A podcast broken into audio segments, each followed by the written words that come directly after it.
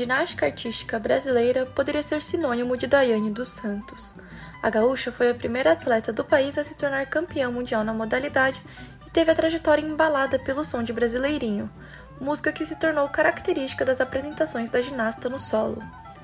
Além de somar diversas conquistas, Daiane também significa o pioneirismo, especialmente de mulheres negras, na ginástica e no esporte brasileiro.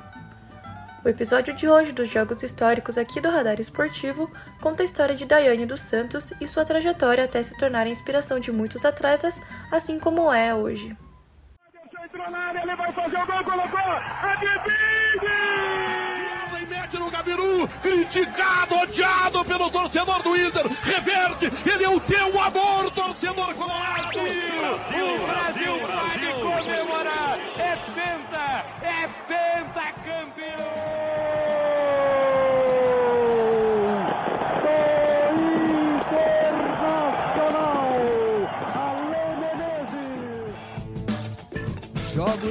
históricos. Nascida em Porto Alegre no dia 10 de fevereiro de 1983, Daiane dos Santos, hoje ex-ginasta brasileira, conquistou medalhas de ouro em campeonatos mundiais, e a primeira delas foi um marco. Antes de Daiane, nenhum brasileiro havia conquistado um mundial na modalidade. A gaúcha também teve presenças importantes nos Jogos Olímpicos, já que participou da primeira delegação brasileira completa a disputar uma edição olímpica, em Atenas 2004. Trajetória que rendeu a Daiane não só medalhas douradas, mas dois movimentos nomeados após ser a primeira ginasta no mundo a realizá-los: o duplo twist carpado, ou do Santos 1, e a evolução deste primeiro, o duplo twist esticado, ou do Santos 2. A história de Daiane na modalidade começa no ano de 1999, quando conquistou suas primeiras medalhas ao competir no Pan-Americano de Winnipeg, prata no salto e bronze por equipes. Dois anos mais tarde, disputou seu primeiro Mundial, o Campeonato de Gante, na Bélgica. Nele, encerrou em quinto lugar na final do solo. Em 2003, aos 20 anos, se mudou para a cidade de Curitiba e se tornou novamente medalhista de bronze por equipes no Pan-Americano de Santo Domingo. Meses depois, no Mundial de Anaheim, na Califórnia, teve sua principal conquista até ali. Foi a primeira medalhista de ouro brasileira na competição, na final do solo, superou a romena Catalina Ponor e a espanhola Helena Gomes, executando pela primeira vez o movimento que recebeu seu nome, o duplo twist carpado ou do Santos, desenvolvido com o auxílio do técnico Oleg Ostapenko, seu treinador até então. No ano seguinte, em 2004, conquistou medalhas em etapas da Copa do Mundo e, lesionada, disputou as Olimpíadas de Atenas, chegando à final do solo e encerrando a competição na quinta colocação. Apesar de não subir ao pódio olímpico, ao som de Brasileirinho, performou seu segundo movimento, intitulado do Santos 2, a variação esticada do primeiro.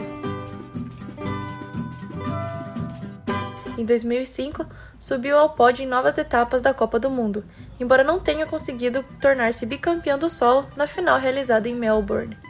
Sempre aplaudida e reverenciada pelo público, Daiane dos Santos já era o grande nome da ginástica artística brasileira. Não tem nenhuma ginasta que possa batê-la desde que ela acerte. A diferença de saltos é impressionante. Não tem ponor, não tem para ninguém, não né? Tem, não tem, não dá para acostumar. Cada prova que eu assisto, eu fico impressionado com a potência que ela tem, com a qualidade dos saltos dela.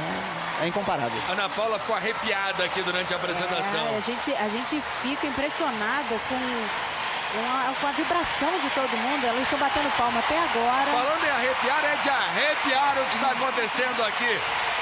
A torcida aplaude e grita: Daiane, Daiane, Daiane. Já em 2006, uma nova música acompanhava os movimentos precisos de Daiane na ginástica.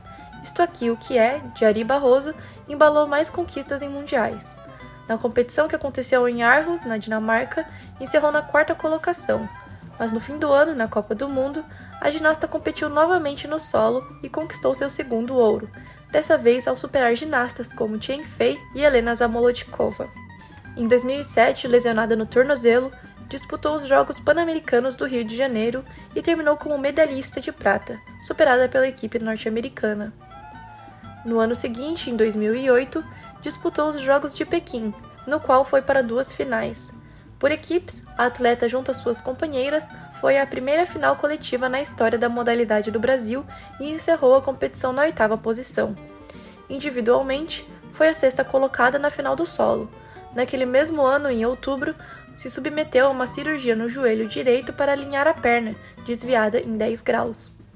Ainda em recuperação de cirurgias, em 30 de outubro de 2009, a Federação Internacional de Ginástica divulgou o resultado positivo do exame antidoping realizado em julho passado. Punida com cinco meses de suspensão, a ginasta se manteve afastada das competições até julho de 2010, quando disputou o Campeonato Paulista e levou para casa quatro medalhas de ouro.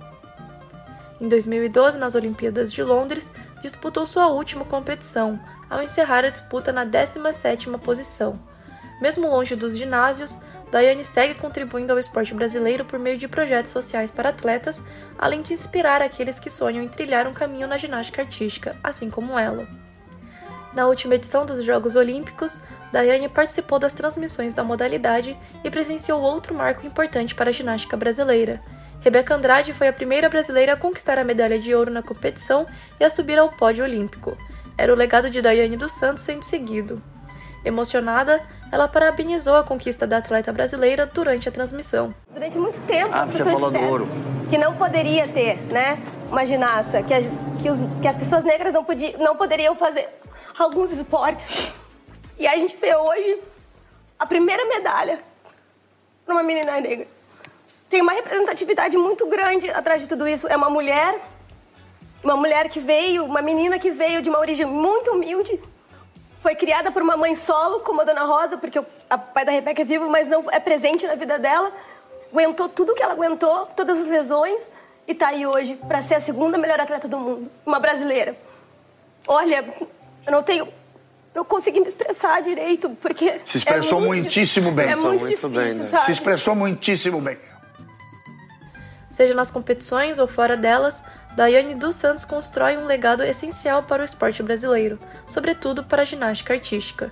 Mesmo após encerrar a carreira como atleta, ela segue pautando a representatividade, encorajando mulheres a ocuparem os espaços esportivos e o lugar mais alto do pódio, assim como fez inúmeras vezes ao longo de sua trajetória.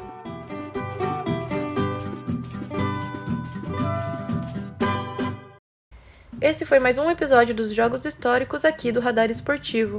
A produção contou com Thaís Imig no roteiro e a locução e edição foram feitas por mim, Flávia Morichita. Esse episódio contém autos da Rede Globo e do Globo Esporte. Na próxima semana, os Jogos Históricos te contam outros momentos marcantes do esporte. Até mais!